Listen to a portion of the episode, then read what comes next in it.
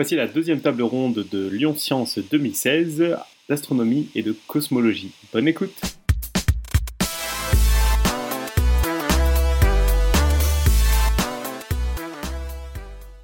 Alors, bienvenue à cette deuxième table ronde de Lyon Science. On va parler euh, d'astronomie, d'astrophysique et de cosmologie. Euh, on a un panel absolument formidable. À mes côtés, Christophe Galfard. Bienvenue Christophe. Euh, juste à côté de lui, Sébastien Carassou. On a Florence Porcel, juste derrière. Et David Loipre, enfin. Donc on, on a quatre, euh, pas forcément spécialistes du sujet, mais passionnés du sujet. Euh, et puis bah, l'idée, c'est de- c'est- c'est d'entamer une, une discussion, une conversation ouverte comme ça sur, euh, sur des thèmes qui, qui nous font tous euh, rêver. Peut-être est-ce que vous pouvez vous présenter chacun en, en une phrase ou deux, juste qu'on ait une idée de qui est qui, qui fait quoi? Eh bien bonjour, je m'appelle Christophe Galfard et je suis danseur étoile. Efficace. Non mais en vrai, Euh, je suis, euh, enfin, j'ai- ce qu'on appelle un doctorat en physique théorique. J'ai travaillé sur les trous noirs, l'origine de l'univers, avec un monsieur qui s'appelle Stephen Hawking à Cambridge, en Angleterre. C'était mon directeur de thèse. Et depuis quelques années, je me consacre à euh, la vulgarisation du, sa- du- du savoir scientifique à travers livres et surtout euh, conférences, beaucoup pour les enfants, pas mal pour les adultes. Et voilà, j'écris des livres et j'ai la belle vie, quoi. Sébastien. Donc, euh, moi, c'est Sébastien Carassou. Je suis euh, doctorant en deuxième année de thèse à l'Institut d'astrophysique de Paris, où je travaille sur l'évolution des galaxies. Et, euh, j'ai comme passion slash obsession depuis quelques années la vulgarisation scientifique, qui m'a poussé à, créer du contenu sur plusieurs formats, que ce soit Twitter, blog, vidéo. Voilà, j'ai pas encore fait de livre, mais ça va. un jour peut-être. Et donc voilà. Magnifique, merci. Florence. Oui, bonjour, je m'appelle Florence Porcel, moi j'ai un bac L. hein. Voilà. Cher- Au moins, t'as le bac, hein. Cherchez C'est pas l'erreur. Et euh, effectivement, je fais de la vulgarisation scientifique, mais avec mes mots à moi, du coup. hein. Et euh, j'ai fait un vol 0G, et sinon je vais aller m'installer sur Mars et j'ai un fiancé extraterrestre. Tout avec un joli nœud papillon doré. Ça mérite de bien résumer les choses. C'est vrai que j'ai bien retrouvé. ok, David, après ça, bonne chance.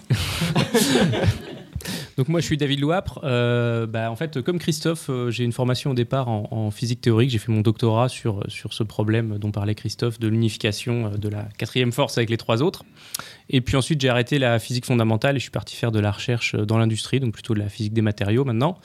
Et je continue à faire ça et je fais de la vulgarisation scientifique la nuit et entre 5h et 7h du matin. Et il fait ça très bien pour ceux qui connaissent pas. Absolument, vous vous faites tous ça très bien. On, on a vraiment de la chance. Euh, bah moi, je vais commencer avec une, une première question. Enfin, j'encourage déjà le public à réfléchir à des questions. J'en ai, j'en ai pas des tonnes. hein. Je n'ai pas préparé grand-chose. Euh, mais parce que je sais que voilà, c'est des gens qui aiment parler, partager leur passion, puis ça va forcément donner des choses intéressantes. J'ai pas trop envie de, de- de guider la discussion. Mais Euh, juste pour, pour- pour vous mettre à l'aise, les, questions euh, débiles, on répond pas. hein. C'est pour moi les questions débiles. Il n'y a rien qui m'agace plus. Ok, là j'ai pas la pression. J'espère que Christophe, euh, Christophe va répondre. Donc je lance ma première question. Je vous laisse réfléchir à la, suivante. Euh, moi, ce que je voudrais savoir, donc vous avez tous des spécialités différentes, vous avez tous des, formations différentes, et pourtant vous avez tous euh, et toutes dans l'œil cette petite étincelle qui brille quand vous parlez des étoiles.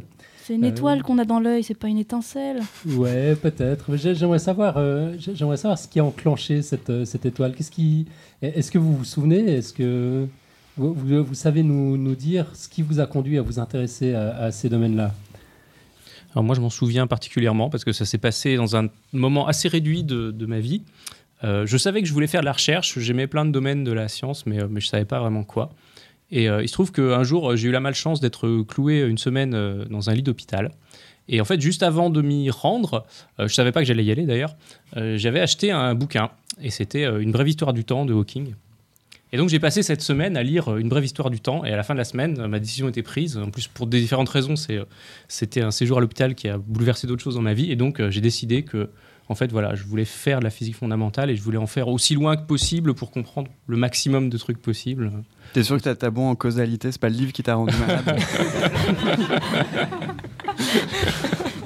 On se pose. Je lui dirais en tout cas qu'il tombait malade direct.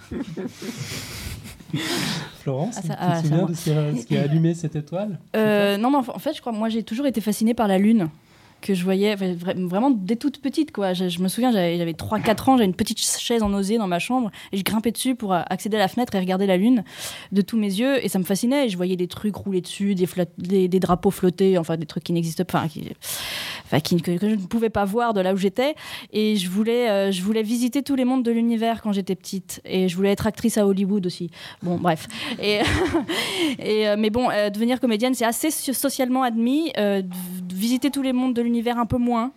Donc, euh, du coup, il a fallu faire un choix. Et comme j'étais une fille et que j'ai su lire et écrire euh, très tôt, on m'a catalogué dans les littéraires. Bon, euh, ce qui n'est pas faux, mais j'aurais bien aimé faire des sciences et je ne l'ai jamais dit. Voilà, donc c'est resté secret. Et voilà comment ça a commencé avec la Lune. Et je poursuis avec Mars. Mais voilà, s'il y a un ticket pour la Lune, je prends quand même. hein, je veux dire, voilà, globalement. Mais ça a commencé toute petite. Sébastien Alors moi, c'est une histoire un peu, un peu insolite. Euh, Bon, ça commence euh, un peu comme, euh, comme un cliché parfait. J'ai grandi à l'île de la Réunion où il y avait un ciel magnifique. Et j'ai passé toute mon enfance à regarder les étoiles en me demandant ce que c'était. Là où ça devient moins cliché, c'est que je suis arrivé dans les sciences par le biais de la science-fiction. J'étais un énorme fan de science-fiction, je le suis toujours, je suis un énorme geek. Et, et quand j'ai 12 ans, je, vois ce film de Disney que tout le monde a oublié, qui s'appelle La planète au trésor. Et dans La planète au trésor, on a une espèce de, personnage euh, qui est l'un des personnages secondaires du film, qui est euh, un espèce d'astrophysicien chien anthropomorphisé, un, un astrophysicien donc. Et euh, il avait deux trucs stylés. Il avait un manoir avec un télescope sur son toit et il avait une carte de l'univers en 3D. Alors ça, c'est une image qui, est restée euh, très ancrée très profondément, euh, à tel point que c'était la première fois que j'entendais le mot astrophysicien dans un film ou dans un, dans un truc. Je me suis demandé ce que c'était et quand je suis parti sur Internet, j'ai vu la page, je, suis tombé sous le charme du, métier et puis depuis, je, me suis renseigné sur à peu près tout ce que je pouvais sur, euh, sur l'univers et sur le métier d'astrophysicien. Et c'est un- c'est une espèce de marotte qui me suit depuis, de- depuis mes 12 ans à peu près. Donc voilà, c'est un vrai rêve de gosse. Euh, Génial, merci. Christophe Pour draguer, Ça marche pas trop. non, plus, plus sérieusement, je pense que tous les, tous les enfants, euh, à un moment ou à un autre, s'interrogent sur les étoiles, sur euh, même la réalité. sur Il y, il y a une sorte d'apprentissage de la réalité à travers les sens et surtout à travers une abstraction chez les enfants. Et puis il y a ceux qui grandissent et il y a ceux qui ne grandissent pas. les scientifiques, je pense, qui sont dans la deuxième catégorie. C'est-à-dire qu'on on va rester à s'interroger euh, de manière permanente sur euh, les, fondements de la réalité. Ah, et après, plus tard, disons, il y, a- quelque chose qui change dans la raison pour laquelle on fait de la vulgarisation. Enfin, je sais pas pour vous, mais en tout cas, moi, j'y vois une, euh, une sorte de colonne vertébrale potentielle à nos sociétés. La science qui n'apparaît pas du tout dans notre quotidien, mm, pas beaucoup dans nos philosophies de vie, pas beaucoup dans l'entertainment euh, qu'on pourrait avoir autour de nous, à part éventuellement les astrophysiciens, c'est-à-dire euh, dans les science-fiction, et- etc. Il n'y en a pas beaucoup. Je pense que ce- la, la- la philosophie sous-jacente à la, à la recherche scientifique, quelle qu'elle soit, ferait beaucoup de bien à, à la population tout entière et à, à une culture, à une société. Donc c'est pour ça que moi je reste là-dedans. Ok, j'ai envie de, du coup, de renvoyer la question aux autres participants sur euh, leur vision de la vulgarisation. Mais avant, on, avait proposé une question au public. Est-ce que l'un d'entre vous est, ou l'une d'entre vous est déjà inspiré pour une question? Est-ce que tu peux te présenter en deux mots? Oui, donc euh, bah, je m'appelle Jean-Yves Paré, je, suis, je travaille dans l'informatique, euh, donc rien n'avait à voir avec l'astrophysique. Par contre, euh, très intéressé par euh, le sujet, et donc je lis beaucoup de choses. Je lis les, les livres, euh, la brève histoire du temps, le livre de Christophe. voilà. Euh, donc, euh, ma question euh, est, à, à votre avis, qu'est-ce qui explique, qu'est-ce qui vous fait penser qu'à aujourd'hui, la, la science a disparu de la télé en règle générale pour... euh, ça n'existe plus, on n'en voit plus, c'est systématiquement des trucs qui ramollissent le cerveau. Et qu'est-ce qui... y a- ça existait quand j'étais petit, je me rappelle, il y avait Planète Bleue, entre autres. Et tout ça, ça a disparu. Pourquoi? À votre avis? Je crois que tu as une, réponse éclairée sur la question, Christophe. Alors, réponse Ah, éclairée. Christophe Je, pardon, je, je sais pas si aussi David, tu veux y aller? Non? Euh, Vas-y. Sinon, Pas j'y vais. de toute façon. Il y a, y y y plusieurs choses. Euh, la première, c'est, ça fait dix ans que je me bats pour essayer qu'il y ait de la science à la télévision, avec le succès qu'on connaît. hein. Bravo, Christophe. Bravo. Merci. Merci, je suis très efficace. Et il faut peut-être changer de méthode, mais c'est pas dit que ce soit juste un changement de méthode. C'est que. Bon, allez, ce- on est entre nous, hein, c'est pas enregistré, donc euh, on va. Du tout, du tout. On va y aller. Le... Je pense que la première raison, c'est une incompétence, une inco- une incompétence totale à la, à la- à la tête des chaînes de télévision, en tout cas publiques françaises. Qu'il n'y en ait pas sur les chaînes privées, c'est une chose, c'est un choix éditorial. Ok. Qu'il n'y en ait pas sur les chaînes publiques, c'est une honte. Ça fait partie de leur statut, ils sont obligés d'en avoir, et au lieu de mettre ça, ils mettent des, euh, des, chimpanzés qui se grattent les fesses. C'est euh, la totalité du, du quasi, la quasi-totalité des sous alloués à la science, à la télévision, va dans les euh, émissions nature d'animaux. Ça, c'est la première chose. La deuxième, je pense que, mais là, c'est plus général, je pense, sur la société, c'est que la la science, il y a cette dichotomie littéraire-science. Tu disais que tu as fait un bac L, mais voilà, il n'y avait pas de raison. Je suis tout à fait d'accord. Je vois pas pourquoi on serait littéraire et pas scientifique, ou scientifique et pas littéraire, ou pas les deux, ou aucun des deux. Mhm. On peut être ni, ni littéraire ni scientifique. On peut être sportif, par exemple. Et on peut être... et, on peut être sportif et littéraire et scientifique. Hein, Je vais pas me faire casser la figure en sortant. Et euh, donc on, a le choix entre plein de choses. C'est pas la peine de faire des catégories systématiquement. La, non-connaissance de la science implique une sorte de peur. On se dit, moi je comprends rien, personne ne comprendra rien. C'est faux, c'est une erreur. C'est toi qui n'as pas envie de te mettre dedans. Et là, je réponds aux gens de la, de la télévision. Si vous saviez les réponses que j'ai eues, j'aurais proposé de faire une émission sur la nuit, par exemple. D'accord Avec les étoiles et tout ça, pour expliquer un petit peu les sens qui s'éveillent la nuit. Pour euh, parler du coup d'électromagnétisme, de, du principe d'exclusion de poli qui fait que voilà, on traverse pas les tables, etc., des ondes sonores, etc. On m'a répondu, Christophe, les Français ont leur télévision devant la fenêtre. Donc, comment veux-tu qu'on ait des images sombres avec la lumière qui vient de l'extérieur On peut pas mettre de- d'image de, l'espace à la télévision française. Non, mais c'est une blague. Non, c'est pas une blague. On m'a répondu ça. Alors là, là, je me suis dit, oh. Mais en gros, c'était une réponse à- deux balles pour cacher, pour casser, cacher quelque chose. Pour cacher quelque chose. Chose. Je l'avais. Pour cacher quelque chose de plus profond qui est que il- je pense que la, plupart, ne maîtrisant pas ces sujets-là, se disent qu'ils perdent totalement le contrôle, ont peur, et là pour le coup, pour leur carrière personnelle, de faire quelque chose qui ne plaira pas, etc. Donc autant tenter des merdes qui existent déjà et qu'on comprend, même si ça foire, plutôt que d'essayer de faire quelque chose de nouveau. Voilà, j'espère que ce n'est pas enregistré. Mais euh, en tout cas, c'est- mon, mon analyse directe, c'est vraiment ça. C'est une peur simple de faire quelque chose de nouveau. Et une incompréhension totale. Et c'est pas en donnant, euh, en donnant euh, des émissions à, à- à- à des charlatans que euh, ça changera la façon dont la science est perçue. Des scientifiques brillants qui savent parler, il y en a, il y en a à cette table.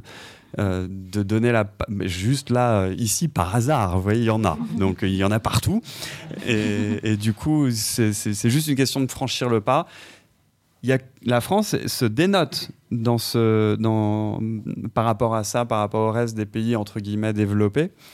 Il y a une émission de science hebdomadaire en prime time euh, sur la BBC.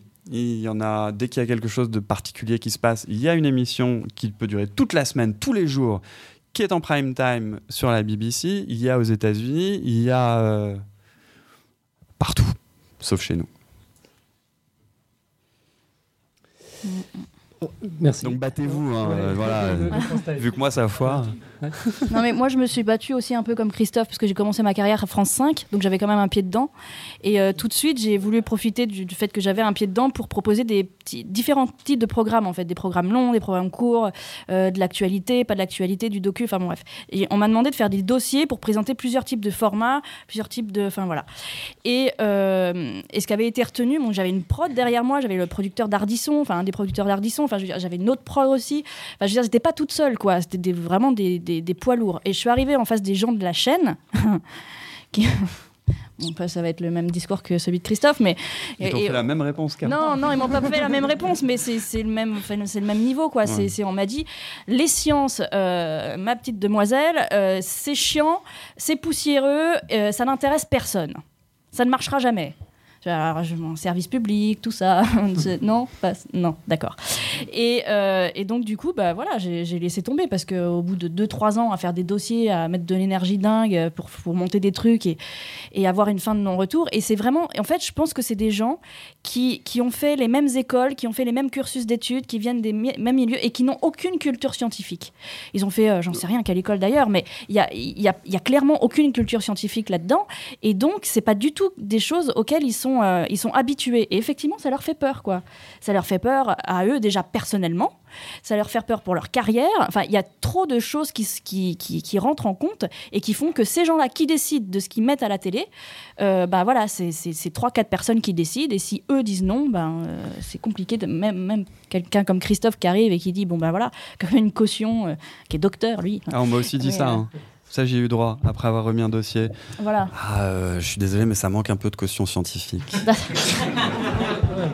Sérieusement. On l'a dit, ouais. Ouais, là- Mais il- alors là, non, pour mais- le, autant, autant l'autre, je- autant l'autre, je suis resté, autant mais là, je me suis levé, je suis Ils parti. sont sérieux. Ouais. Tu ça y est, je m'énerve. Cela dit, je Mais pense qu'il y a au moins deux personnes, au moins trois personnes à cette table qui vous diront la télé, on s'en fiche bien pas mal. Il y a YouTube. Oui. Hein Oui, mais ça fait pas vivre euh, YouTube. Pour, pour rebondir sur ce que disait Florence, je pense qu'il y a une cause, euh, une racine un peu profonde au, problème, qui est qu'en France, et j'ai du mal à, à évaluer si dans les autres pays c'est le cas, en France, en fait, la culture scientifique n'existe pas. C'est-à-dire la science ne fait pas partie de la culture. Mm. Si je vous parle de culture, la plupart des gens vont penser à la peinture, à la musique classique, à la littérature, tout ça. La science, c'est vu comme un truc à l'extérieur. C'est-à-dire, pas avoir de culture scientifique, c'est pas grave, quoi. C'est pas, c'est pas de la culture, en fait, la On science. peut même être, avoir un certain snobisme à ne pas en avoir. ouais, c'est vrai, Ouais, c'est vrai. ouais. Et, euh, et du coup, je pense que c'est aussi une des, une des racines du truc qui fait que, bah, en fait, c'est considéré comme un machin à part, un peu, un peu accessoire, un peu facultatif, et qui qui n'a pas le même statut que, que, que les autres formes de culture. On a une question dans le public C'était pas une question, c'était vraiment juste pour rebondir sur ce que vous disiez par rapport à une des, une des interventions qu'on a eues tout à l'heure, euh, qui nous, une, donc une journaliste scientifique qui nous disait qu'effectivement, euh, quand on est journaliste scientifique dans une rédaction, on vous laisse faire ce que vous voulez parce que de toute manière, on n'y comprend rien. Et je trouve que c'est assez symptomatique de ce que vous décriviez, à savoir cette peur et cette incompréhension. C'est-à-dire qu'on ne sait pas ce que c'est, ça ne nous intéresse pas, donc éventuellement, quand on a de la chance, on a une rubrique scientifique, on les laisse faire ce qu'ils veulent, mais on va surtout pas introduire de, de la science parce que c'est quelque chose qu'on ne maîtrise pas, sur laquelle on n'a pas de contrôle.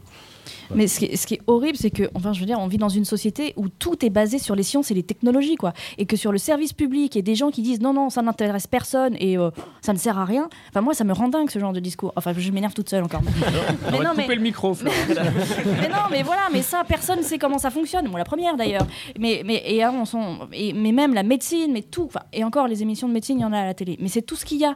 Sinon, le reste, le GPS, personne ne sait comment ça fonctionne. euh, personne ne sait qu'il y a une station spatiale depuis 15 ans qui tourne autour de la Terre. Enfin, euh, le- euh, moi, il y a des gens, des CSP, qui me disent Mais le Soleil, c'est une étoile? Ben oui, Euh, mais, voilà, mais normalement on devrait même pas poser la question. Alors je, voilà, je réponds oui parce qu'il faut répondre oui, mais le fait que cette question soit posée, je trouve, est inquiétant.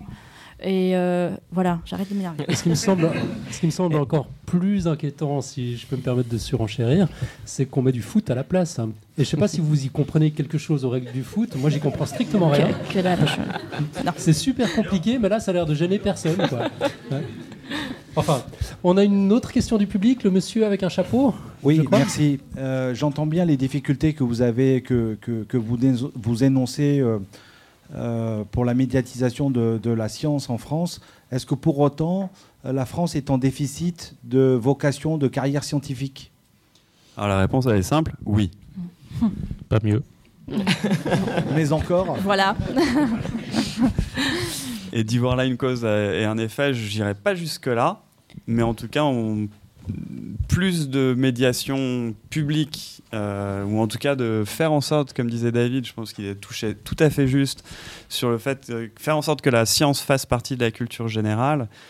À l'inverse, ça, ça- ça inciterait les, les jeunes à s'en- à s'engager dans ces, euh, dans ces, dans ces directions-là. J'aimerais- ajouter peut-être Oui. qu'il y, a- il y a un certain paradoxe. Alors j'avais lu pas mal de trucs euh, sur cette question-là de la, de la science à la télé il y a quelques années.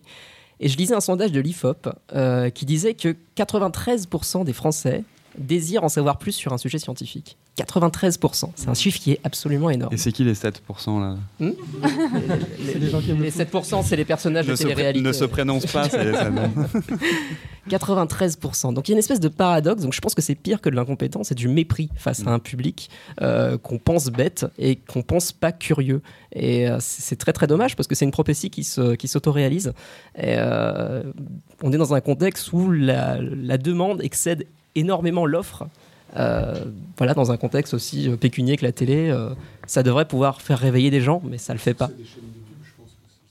Mais alors oui, il y, a- y y ce- y a mouvement qui commence à arriver au niveau de à- mouvement alternatif au niveau d'internet. Euh, c'est les chaînes YouTube de, de vulgarisation scientifique. Il y a des plateformes qui commencent à se créer comme Vidéoscience euh, ou qui listent aujourd'hui plus de 70 euh, euh, chaînes YouTube, euh, enfin chaînes euh, vi- vidéo scientifiques, pour pas citer de plateforme, enfin voilà, de, créateurs de contenu. Mais ce qui est intéressant, c'est que la télé commence à euh, interagir avec ses, avec ses, ses- ses youtubeurs, avec ses vidéastes, et commence à proposer des projets euh, en essayant de, voilà, de, de- de- faire des ponts entre les deux mondes. Je trouve ça intéressant. Euh, donc, euh, je sais pas, il y a, y a Dr Nozman, pour ceux qui connaissent, qui, qui a une émission sur la chaîne de Science et Vie, qui a des chroniques pour l'instant. Il y a Arte Future qui, qui fait pas mal de projets avec, avec des gens comme, comme Axolot ou Dirty Biology. Donc voilà, il y a, y a des ponts qui commencent à se créer. Euh, c'est pas des ponts qui sont encore très très connus et qui passent pas encore sur le service public, mais euh, je pense que on, se dirige vers une espèce d'é- d'échange euh, comme ça.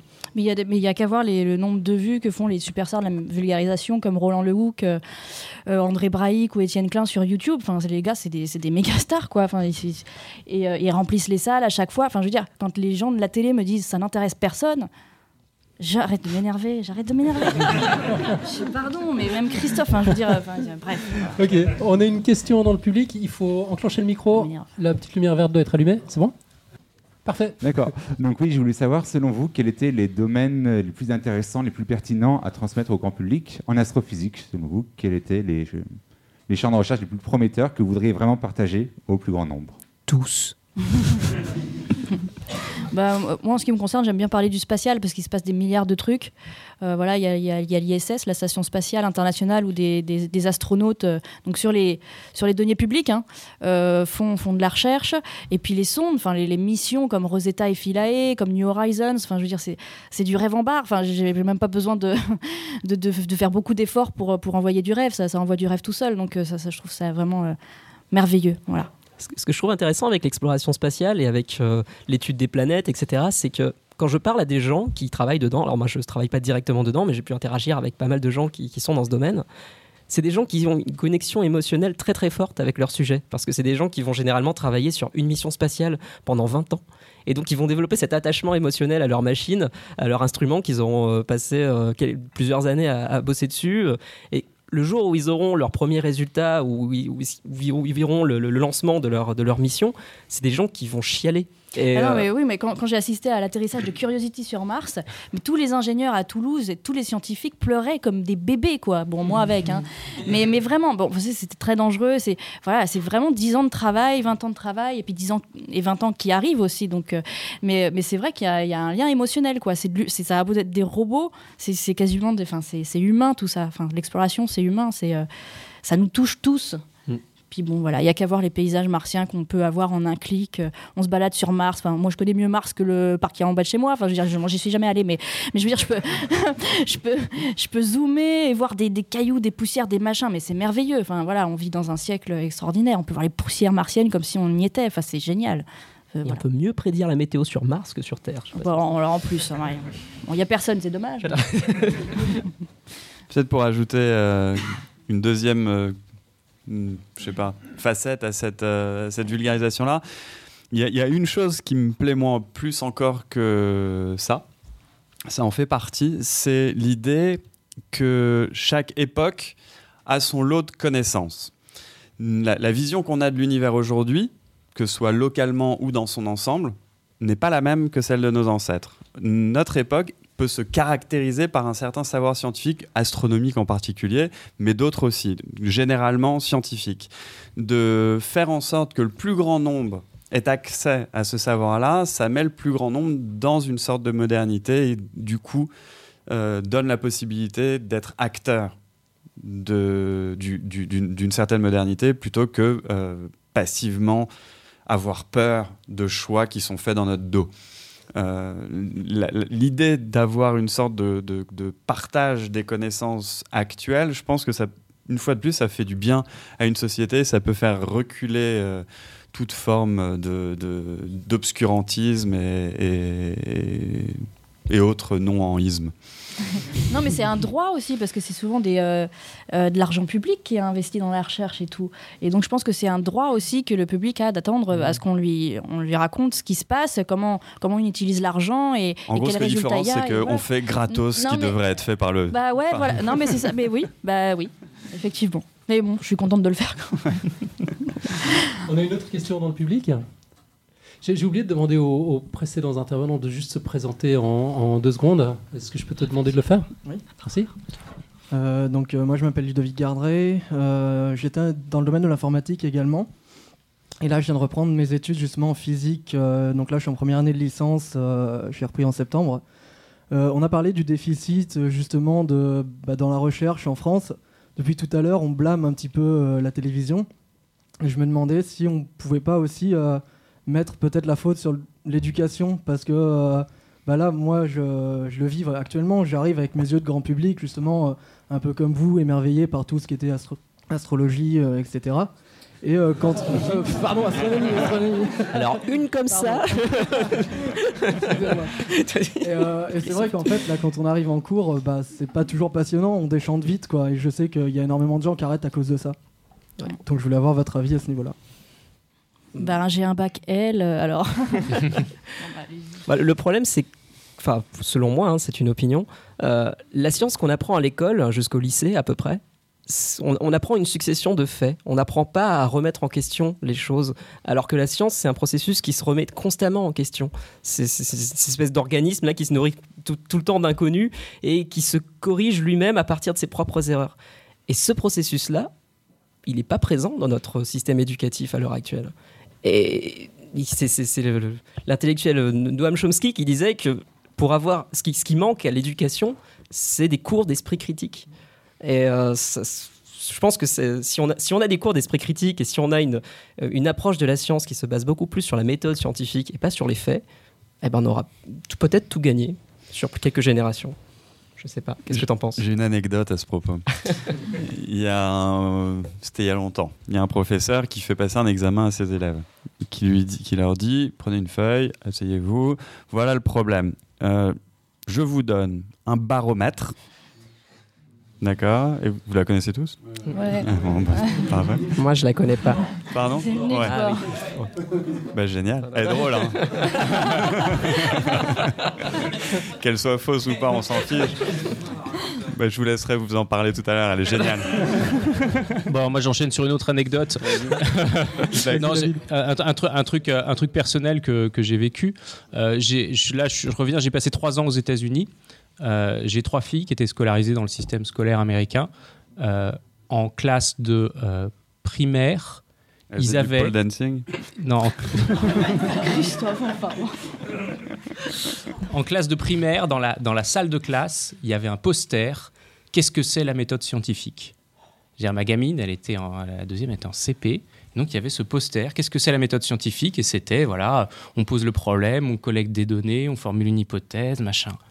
Et, franchement, l'approche de, de- Ça rejoint un peu ce que tu disais aussi sur l'esprit critique. En fait, l'approche de la, de la démarche scientifique, du côté expérimental, euh, en tout cas, je veux j'étais dans un coin un peu privilégié et tout, mais euh, très très différent de ce que j'ai pu voir dans le, dans le système euh, français, où souvent, en fait, jusqu'à un niveau assez élevé, euh, les sciences sont réduites à un truc assez mathématisé en fait. Je sais pas, moi j'ai fait de la physique, je m'en suis bien tiré jusqu'à un niveau assez élevé parce que je savais bien résoudre les équations différentielles quoi.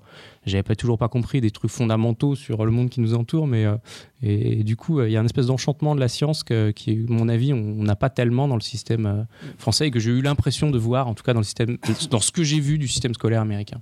Mais là, t'as as raison sur quelque chose, c'est que la plupart des. Vous la connaissiez aussi La plupart des, des, euh, des adultes, d'une certaine manière, euh, en France, ont une certaine. Dès qu'on parle de science, ils se souviennent d'un 3,5 qu'ils ont eu euh, quand ils avaient 12 ans. Mm. Pour certains d'entre eux, c'était il y a 40 ans.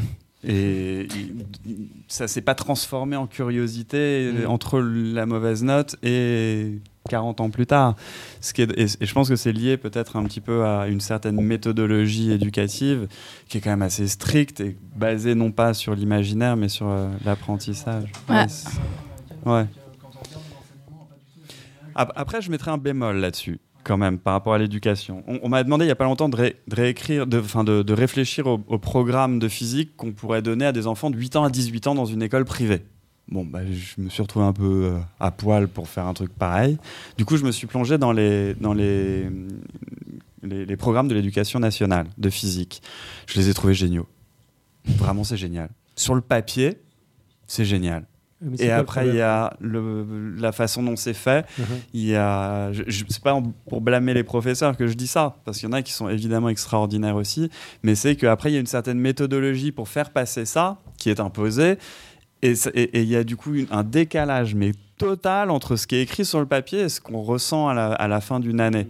Mais sur le papier, je me suis dit, mais si on sait tout ça de cette manière-là, après euh, 10 ans d'études, on, on est bon pour fabriquer du, du- du Marie Curie euh, à en veux-tu, en voilà.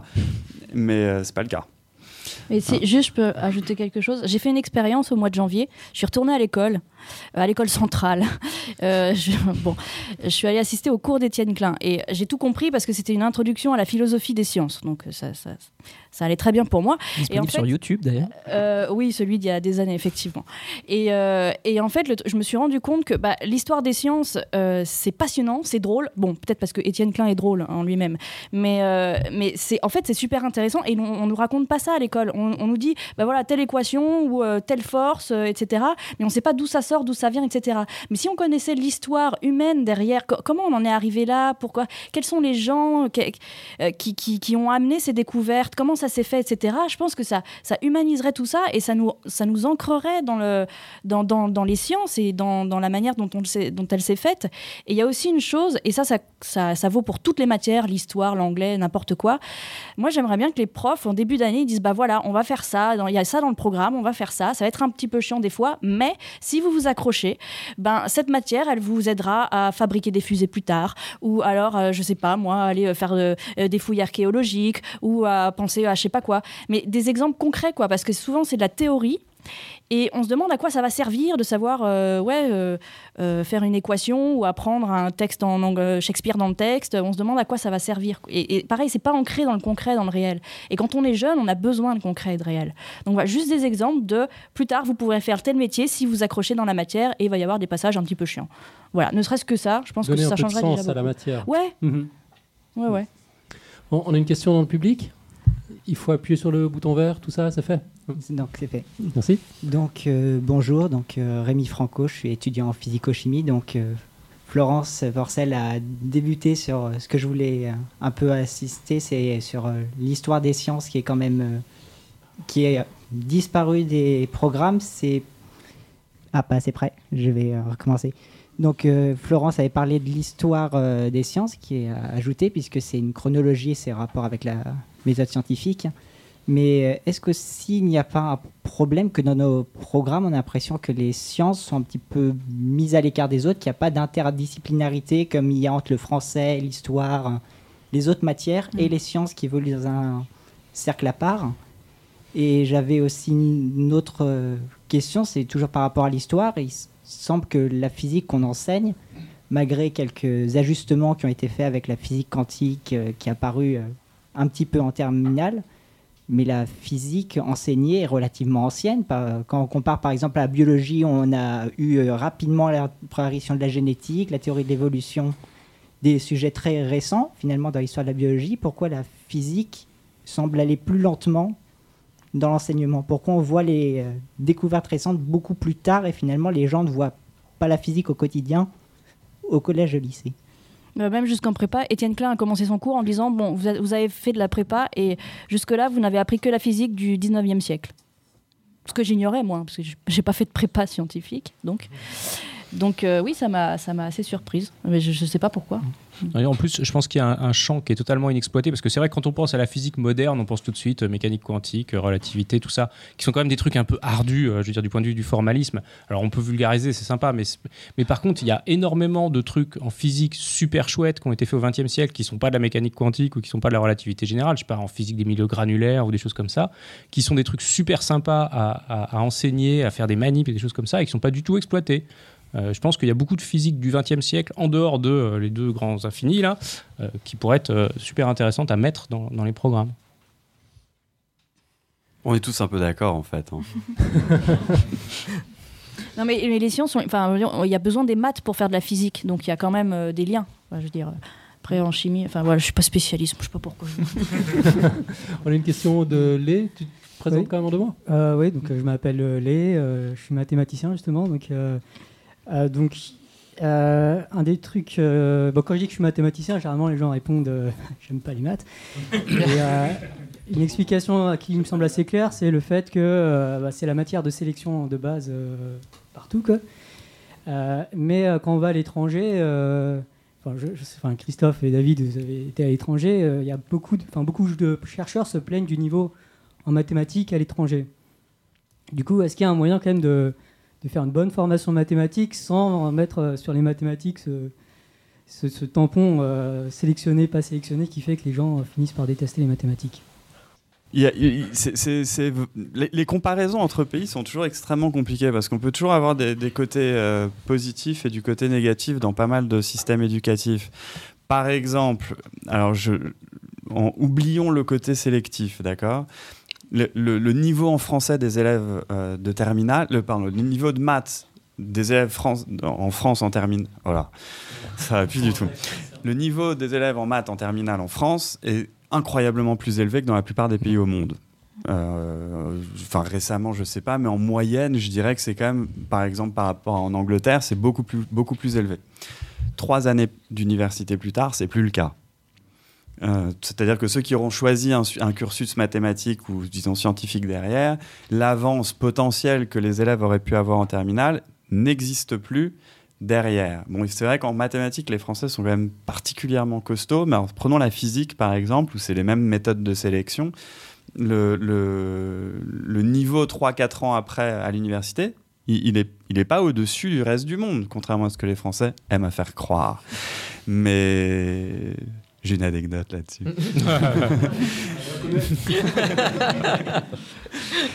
non, mais par exemple, euh, après, après le, le DEA de physique théorique, de mathématiques avancées de Cambridge, pour revenir en France après, étant français et faire une thèse en France, on nous demande de repasser le DEA français parce qu'il est quand même pas au niveau suite Cambridge. C'est explicitement dit, hein, euh, ce genre de choses. Et après, on voit que vous devenez étudiant de Stephen Hawking, on dit Ah, bah si, quand même, finalement, on va peut-être vous prendre. C'est un peu tard. Mais, euh, mais voilà, il y a ça. Donc, par rapport à mettre euh, une épée de Damoclès sur la tête de tous les élèves en se disant que si t'es pas bon en maths, t'es bon pour faire, euh, t'es bon pour ne jamais faire ce que t'as envie de faire dans ta vie, je suis complètement contre. C'est complètement absurde, c'est contre-productif, ça crée ces adultes qui ont une phobie de ce genre de sciences.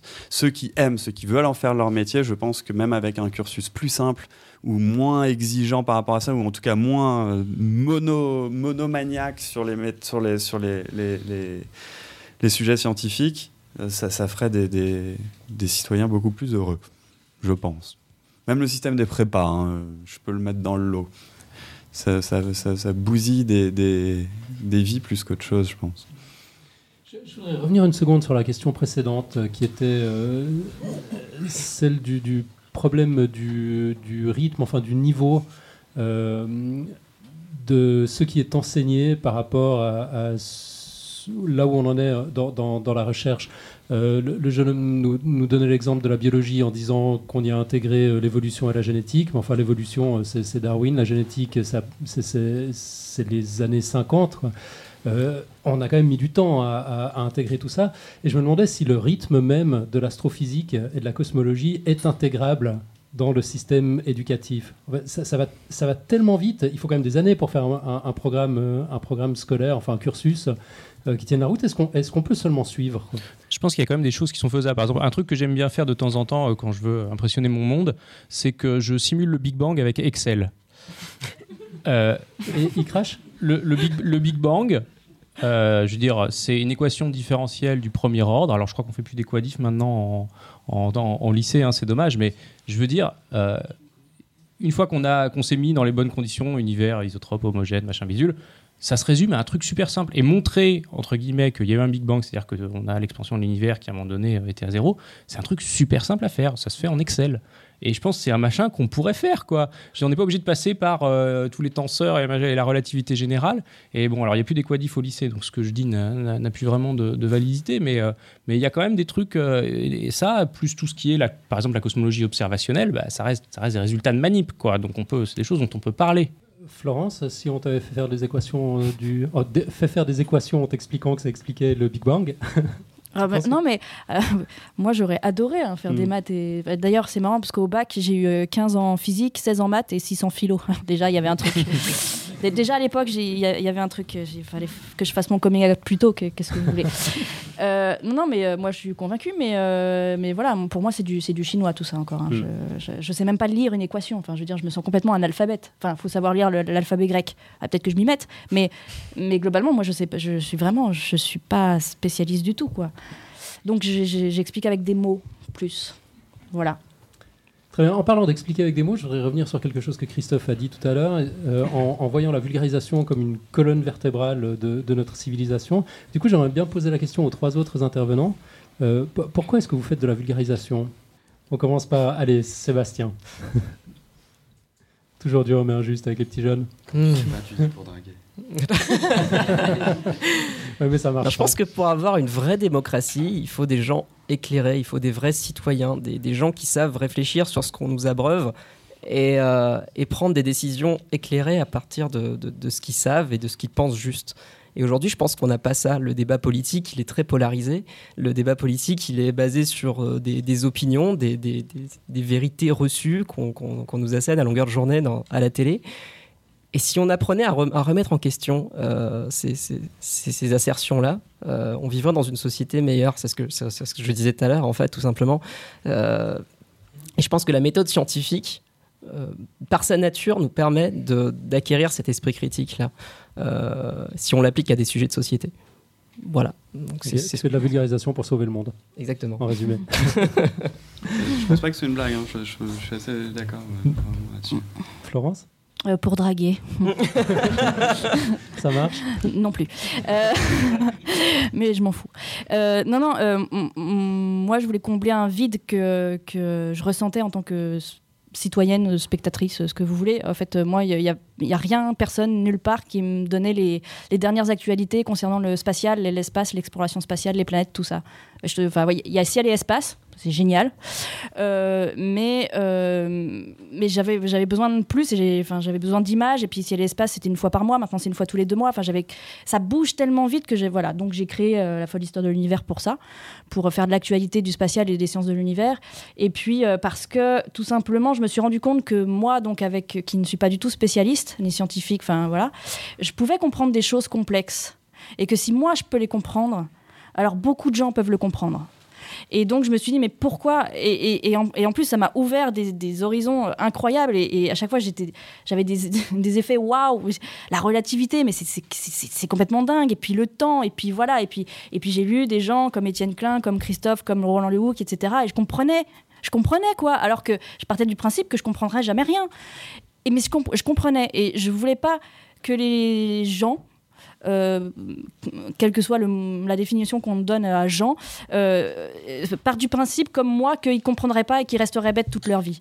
Voilà, moi, c'est ma démarche. C'est euh, si moi je peux comprendre, vous le pouvez, et venez, ça va être trop cool. Euh, voilà. Ouais, mais pour draguer, euh, du coup, euh, aussi, mais. Ouais. David? Euh, Alors, bah, moi, je vais citer deux raisons. Une raison personnelle et une raison euh, sociétale. Euh, la raison personnelle, c'est que euh, j'ai hésité un moment de ma vie à, devenir prof. Je ne l'ai pas fait pour tout un tas de raisons. Je pense que, euh, je pense que j'aurais fait un bon prof. Et, et je m'en veux toujours un peu de ne pas l'avoir fait, de ne pas avoir eu le courage de le faire. Et quelque part, c'est un peu euh, une manière voilà, de payer ma dette à la société, d'autant que j'ai eu la chance d'avoir, euh, euh, voilà, de faire des études qui sont très bien dans ces murs par ailleurs. Et je me sens un peu redevable de, la société de ne pas, avoir, pas avoir été enseigné. Donc voilà, vulgariser, pour moi, c'est un peu une manière de, de payer ma dette. Et puis la raison sociétale, enfin je veux dire, elle rejoint exactement ce qu'on a dit, c'est-à-dire changer le monde. Alors moi, moi quand, je, quand je fais de la vulgarisation, je pense toujours à deux personnes. Je pense aux lycéens ou aux lycéennes aujourd'hui qui se disent que peut-être la science c'est bien, mais ils ont forcément envie de- d'en faire. Ou... Et ces gens-là, j'ai envie de créer des vocations. Je veux dire, moi, quand je, des fois, de temps en temps, je reçois des messages où on sent qu'on voilà, on est en train de créer des vocations, mais c'est la meilleure chose du monde. quoi. Donc ça, c'est la, première personne euh, auquel je pense, voilà, c'est les lycéens. Et deuxième personne auquel je pense, c'est c'est mon père et les gens comme lui, c'est-à-dire des gens qui aujourd'hui sont relativement âgés, sont installés dans la société, ils ont vaguement eu un peu de science dans leur, dans leur vie, et aujourd'hui, ils ont le pouvoir. Ils sont euh, dans des administrations, dans des entreprises, à la tête de France Télévisions, voilà. Et ces gens, ils ont perdu le contact avec la science. C'est ton père qui m'a dit ça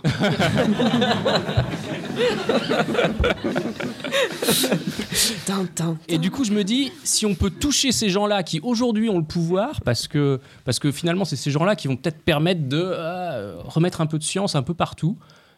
Et donc, et donc voilà, je me dis, c'est les gens que je veux toucher, c'est les lycéens et les gens qui, qui sont voilà, plus avancés, qui, et qui aujourd'hui ont le pouvoir euh, avec un petit P dans la société. Et, et si je veux faire la vulgarisation aussi, c'est pour voir un jour plus de filles dans ce genre d'assemblée. Voilà.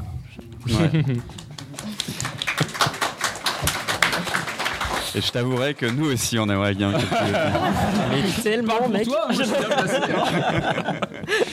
Juste un, un- je sais pas si vous avez, certains d'entre vous ont écouté la, leçon inaugurale de Patrick Boucheron qui est, qui vient d'être nommé à la chaire d'histoire médiévale au Collège de France. Si jamais vous n'avez pas écouté cette euh, leçon inaugurale, je vous le conseille vivement. Elle est extraordinaire. Et à l'intérieur de cette euh, leçon, il dit une chose par rapport au fait d'être enseignant, qui rejoint, je pense, que tu ressens, qui dit que la- ça- une des premières raisons pour lesquelles il fait ça, c'est pour expliquer, pour dire et pour prouver aux enfants qui naissent aujourd'hui qu'ils ne sont pas nés trop tard. Il y a quelque chose d'extrêmement fort là-dedans, je pense, Mhm. et, et qui rejoint euh, un petit peu ce que dit David euh, par rapport à ça. Bon, on a encore une question dans le public, tu n'as plus besoin de te présenter la deuxième fois. Donc, euh, une question donc, aux, aux- aux trois, aux trois chercheurs doctorants. Euh, Ah, pardon, le, le micro n'est pas allumé. Florence, tu sens Désolé, Oui. J'assume ma différence. Euh, je, je suis désolé, hein, c'est pas, par- pas par sexisme du tout. Non, en fait, euh, juste comment est-ce qu'on aborde le fait d'arriver sur un sujet de doctorat, sur de l'astrophysique, comme ça, des trucs qui sont de toute façon pas simples et où on doit euh, ben faire un sujet pour faire avancer le schmilblick. Alors, d'autant plus quand on travaille avec des pointures comme euh, Stephen Hawking. Com- comment, comment on aborde ça? Bah alors, juste pour préciser, peut-être, je pense que euh, David et moi, on n'était pas vraiment, à moins que je me trompe, on n'était pas vraiment dans ce qu'on appelle de l'astrophysique. Ça correspond plus euh, en, en termes à ce qu'on appellerait de la physique théorique pure. C'est en gros, c'est des maths, d'accord? Et des maths auxquelles on essaie de donner un sens par rapport à une réalité qu'on ne connaît pas on se, place au départ à une sorte de frontière des connaissances. Donc en gros, toutes les, toutes les années qui précèdent, c'est pour arriver à un endroit où on se dit, ah, là, on est à la limite de ce qu'on sait aujourd'hui. Derrière, il y a plein de gens qui ont fait des tentatives déjà, qui sont en train de faire des tentatives, qui ont parfois déjà créé des structures de pensée pour essayer de se faufiler à l'intérieur de l'inconnu total, qui peut être complètement faux, qui peut être même juste mathématiquement, mais ne pas correspondre à notre réalité, on n'en sait rien. D'accord? L'idée, c'est d'arriver là. En gros, en général, je sais pas comment ça s'est passé pour toi, mais lorsqu'on finit les études avant la thèse, on a une sorte de culture générale qui est pas très poussée, mais on- qu'on a euh, vaguement. Ce qui fait que la rencontre avec un directeur de thèse, qui était dans, mon cas, c'est d'abord une discussion sur presque la philosophie de ce qu'on a envie de faire dans la recherche. Euh, là, en l'occurrence, euh, euh, Hawking, il m'a demandé est-ce que tu veux travailler sur la cosmologie de la théorie M? Alors, je ne sais pas s'il y en a parmi vous qui ont la moindre idée de ce que ça veut dire. Il se trouve qu'à l'époque, je voyais à peu près ce que ça veut dire, c'est-à-dire que je voyais que c'était comme de trouver quel jour Dieu est né. En gros, c'est tout. La théorie M, c'est une théorie qu'on ne connaît pas. Euh, la cosmologie de la théorie M, c'est genre 150 ans après avoir découvert la théorie M, on pourrait éventuellement décider de ce que veut dire une cosmologie là-dedans. On ne sait même pas ce que ça veut dire le M de la théorie M. C'est vous dire à quel point c'est dur. Bref, c'est un- un- une sorte de. Mais c'est des gens particuliers, peut-être Hawking, qui en ont absolument strictement rien à faire de petits sujets précis. En général, une thèse, c'est essayer d'appliquer un thème qui n'est un thème qui n'a pas été traité une, euh, une, structure mathématique qui a déjà été faite ailleurs. Je caricature, d'accord? Et une fois qu'on a fait ça, là, on peut aller à l'étape d'après, c'est utiliser des outils mathématiques qu'on finit par connaître pour essayer d'appréhender des sujets un petit peu plus costauds. Quand on travaille comme David ou moi sur des sujets d'unification des forces ou de... Là, on est directement dans des choses où on ne connaît rien. Ce qui fait que je ne sais pas comment toi tu l'as vécu, mais en gros, la première année, on comprend rien à ce qu'on fait, mais rien du tout. Et plus on s'enfonce, moins on comprend. En tout cas, c'était mon cas. Et puis un jour, quand même, un matin, après, euh, on commence à, à, à y voir un petit peu plus clair, à avoir des idées. Je dis pas qu'elles sont justes, mais là, ça devient jouissif. Là, on se dit qu'on on retrouve la raison pour laquelle on est parti là-dedans. Là, tout d'un coup, le- l'esprit l'emporte sur euh, tout le reste. Et là, on se met à se balader dans des, univers extraordinaires. Et là, les sujets s'imposent plus ou moins à nous. Bah, pour- ouais, enfin, je, moi, je rejoins complètement ce que tu dis. Ce qu'il faut bien voir, c'est que euh, donc voilà, moi j'ai travaillé sur l'unification de la mécanique quantique et de la relativité générale. On se pointe pas le premier jour de la thèse en s'asseyant au bureau en se disant alors comment je vais unifier la mécanique quantique et la relativité générale? Euh, voilà. Donc, je veux dire, ce qui s'est passé, c'est que, euh, je veux dire, faut, voir ce, travail-là comme, euh, comme un immense mur que peut-être on aura fini dans 100 ans. Et euh, il y a plein de manières de construire le mur. Il y a plein de gens qui construisent des murs chacun dans leur coin. Et voilà, moi je me pointe au labo le premier jour. Et le enfin, la première fois, je rencontre mon directeur de thèse et il me dit bah voilà, moi mon mur euh, et celui des gens qui travaillent dans ma communauté, il est là. Euh, pour l'instant, on a fait une rangée. On n'est même pas sûr que ça tient. Toi, ton boulot pendant ta thèse, ça va être de poser cette brique-là à cet endroit-là. Voilà, c'est. Sauf qu'on ne sait pas exactement vraiment où est la brique ni quelle forme elle a. donc, donc, en fait, pas, on, on navigue pas complètement dans le, dans le tout l'in- l'infini des possibilités. Quoi. On a, mine de rien, un, un truc. euh, je veux dire, on essaye de s'attaquer à un tout petit bout d'un tout petit bout du problème. Après, ce qui est génial, c'est qu'on rencontre des brutes, du coup. Et pour le coup, des vrais. le genre qu'on n'a pas trop rencontré avant. Et par exemple, euh, moi, j'étais avec un, un autre étudiant de, de, de Hawking. Et Steven nous donnait à chaque fois, à tous ses étudiants depuis quelques années, le même livre à lire euh, en première année, euh, au début, qui s'appelle Euclidean Quantum Gravity. La gravitation quantique euclidienne. Bon, voilà. Euh, c'est un livre, c'est un recueil de textes écrits. Bon, je me mets à mon bureau, je commence à lire. Un mois plus tard, j'en suis au troisième papier. Et mon voisin, il va voir Steven, il dit il y a six fautes dans le livre. Et je fais, oh. Donc il y a un côté décourageant par rapport à ça. Il y a un côté enthousiasmant de voir que euh, justement cette idée que la science c'est une, c'est une, une recherche qui est en route, que des corrections peuvent être faites systématiquement, que ça avance, etc. Il y a une idée de vrai progrès. En tout cas mathématiquement, il y a un progrès qui est fait. Et puis il y a aussi l'idée que ce n'est pas uniquement la maîtrise d'un outil mathématique qui fera faire les. Je suis allé, je suis allé le dire à, à, mon, à mon mentor de DEA, ça, je lui ai dit écoute, je suis complètement déprimé là. Le type, il a lu ça en 4 jours, il a trouvé 6 fautes. Moi, j'en suis au deuxième chapitre sur euh, 25. Et, euh, et il m'a dit oui, mais c'est pas forcément ces gens-là, ça peut, mais c'est pas forcément ces gens-là qui découvrent des choses nouvelles non plus. L'intuition, quelque chose qui n'est pas palpable, qui n'est pas quantifiable, on ne peut pas savoir d'où ça vient. Et Il y a quelque chose, et ça, ça s'applique à tous les niveaux, à tous les domaines, et ça participe à ce que disait Sébastien tout à l'heure, qui est, et, et ce que disait Florence aussi, c'est que, pas toi, hein, c'est que, J'ai noté. toi aussi, c'est que, euh, voilà, cet apprentissage d'une euh, méthode scientifique qui s'applique partout, c'est quelque chose qui donne confiance. malgré tout par rapport à plein de choses et qui forment une sorte d'esprit euh, créatif, pas juste euh, technique. On arrive malheureusement au bout de cette discussion. Il est déjà presque 5h15. Christophe a un train à prendre. Ouais. Euh, Sébastien aussi. Euh, moi, j'ai une dernière question pour vous. Je vous laisse y réfléchir deux secondes et puis je vais interpeller Sébastien sur autre chose. Là, Comme ça, tu as, le temps de te préparer. Euh, je, je voudrais, puisque vous êtes dans les anecdotes, est-ce que vous pouvez nous, raconter votre plus grande fierté, que ce soit dans votre carrière de chercheur ou de vulgarisateur ou, trice?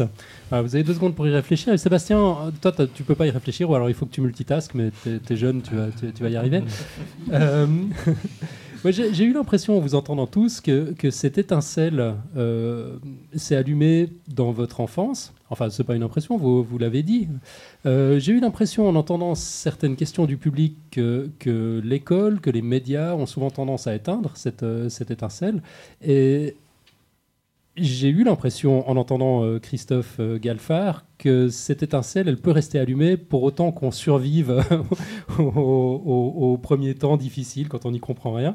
Toi, en fait, tu étais en, t'es en plein dedans, là. Tu... Je suis à fond dedans. Ouais. Carrément. Elle, survit, l'étincelle. Non, non, non. Non, je, je viens de passer l'étape de la dépression. Là, je- j'entre dans la phase de la fascination. voilà, je. Alors, j'ai étudié des images de, de télescope. hein, j'ai fait de l'analyse de données de télescope. Et en fait, mon, kiff à moi, c'est de me balader dans les images de télescope.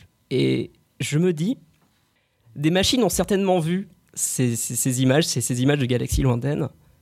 Mais les images sont tellement grandes que je suis peut-être la première personne au monde à avoir vu cette image de galaxie-là. et, se faire cette réalisation-là, alors c'est généralement avant la pause café, euh, c'est très silencieux, tout le monde est en train de coder. Et cette réalisation-là, c'est quelque chose qui, te change intérieurement. Euh, moi, c'est quelque chose qui me change quotidiennement. euh, le, fait de voir une, galaxie qui, est à plusieurs millions d'années-lumière, tu, vois la, lumière qui, nous parvient, qui, était sûrement là à l'époque des dinosaures, qui a, sûrement été émise à l'époque des dinosaures. Et c'est une réalisation qui est profonde et qui change mon rapport au monde dans la vie de tous les jours. Euh, je ne pense pas que tout le monde ressente ça dans la recherche, mais euh, moi j'ai cette approche très, euh, très, très émotionnelle de, de ce que je fais, même si en pratique je fais du code et c'est très frustrant la plupart du temps parce que 99% du temps ça marche pas. Mais mais le, le- le- le moment où ça marche et le moment où je, je, je- je- je me dis je, je vais pas me concentrer sur le code, je vais juste me plonger dans ces images là. Enfin voilà, c'est quelque chose de fantastique. D'accord, donc on peut s'acharner tout ce qu'on veut. Chez toi, c'est impossible d'éteindre cette étincelle. On a essayé. ouais. D'autres ont essayé. Ok. Et puis mon, mon autre question, vous avez eu le temps d'y réfléchir? On commence par David, peut-être? Ouais, bah, c'est- difficile, mais enfin, si je pense à ce que j'ai fait, euh, ce que j'ai fait dans la recherche, moi, ce que je racontais, l'anecdote que je racontais tout à l'heure, euh, le fait que j'ai lu le, le livre de Hawking, et là, je me suis dit, mais voilà, je veux être chercheur dans, dans la physique fondamentale, le truc le plus fondamental possible, l'unification de la relativité générale et la mécanique quantique. Voilà, je veux, je veux y aller jusqu'au bout du bout. Je veux pas faire de la vulgarisation, je veux aller jusqu'au jusqu'au bout du truc. Et donc, bah voilà, j'ai eu du bol, j'ai fait voilà, licence, maîtrise, j'ai fait mon DEA. Et, euh, et en DEA, j'ai commencé à entendre parler donc, de cette théorie sur laquelle j'ai travaillé ensuite, qui s'appelle la gravité quantique à boucle. Et, euh, et un, des, un des maîtres du sujet s'appelle Carlo Rovelli, peut-être certains d'entre vous le connaissent, c'est aussi un super vulgarisateur d'ailleurs, et il travaille à Marseille.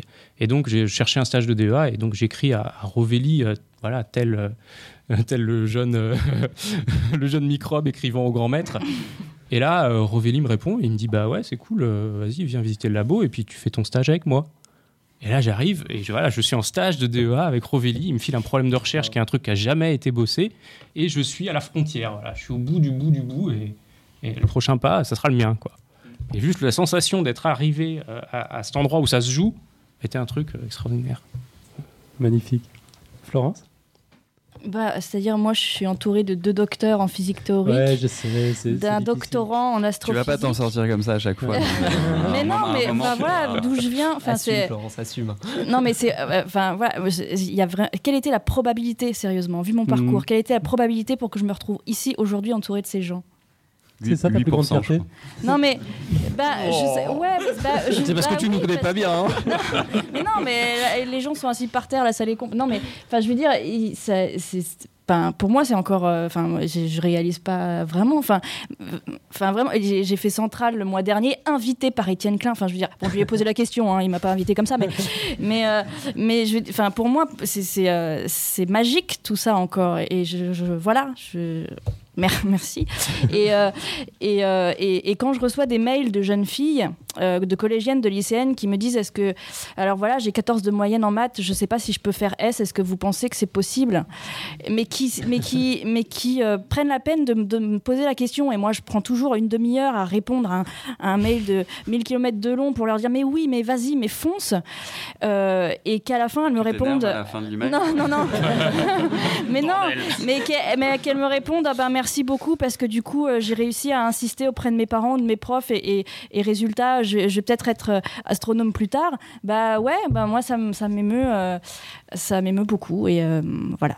C'est toi qui fournis les arguments pour susciter des vocations. Bah, c'est c'est je- magnifique, hein, c'est génial. Bah ouais, oui. non mais enfin voilà, donc euh, je sais pas si c'est ma plus grande fierté, mais ça m'émeut. euh, Mhm. Sébastien, tu as eu le temps de réfléchir? Euh, ma plus grande fierté? Ouais. Alors, ma fierté, elle vient pas du monde de la recherche, parce que c'est assez frustrant au final. Euh, elle vient du monde de la vulgarisation. Et en fait, l'année dernière, j'ai euh, été invité par, euh, les, gens de l'Esprit Sorcier, qui est la succession de C'est pas sorcier, qui est repris par Fred Courant. Ils voulaient tourner un clip promotionnel pour leur nouvelle plateforme. Et donc, ils m'invitent pour faire de la figuration. Alors, génial, je, dis oui. J'arrive dans les locaux de, l'Esprit Sorcier, et puis là, je vois Fred, Fred Courant, que j'ai que j'ai vu pendant tout- toute mon enfance, à peu près. C'était un petit peu mon héros. Le mec, il a voyagé dans le monde entier, il a expliqué à peu près euh, tout ce qu'il y a à expliquer. Euh, enfin, à l'époque donnée. Et, euh, et il arrive devant moi, il me fait Seb, j'ai beaucoup entendu parler de toi, j'ai vu toutes tes vidéos.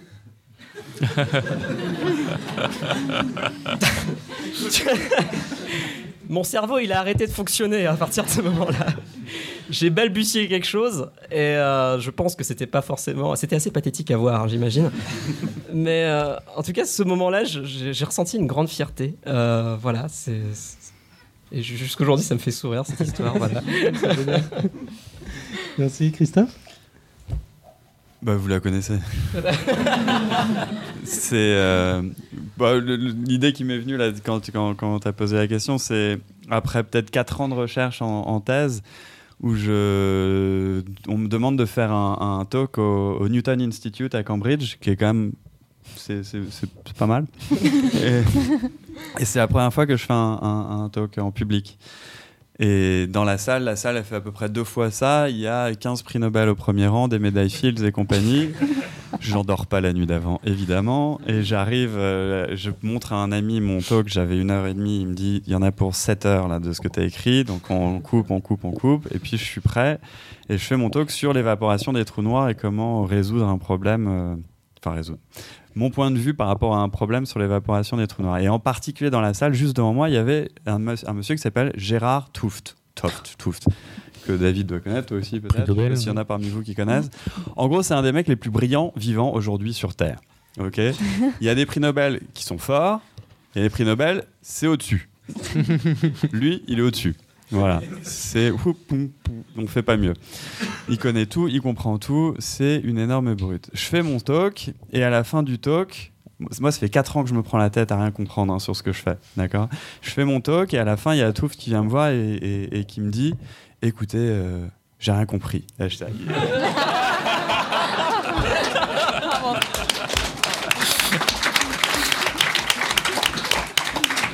Magnifique, bah, ce sera le mot de la fin. Un immense merci à tous les quatre, merci au public.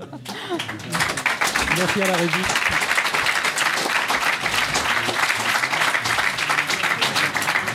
Filet, filet. Rosetta, Rosetta Filet. Pardon.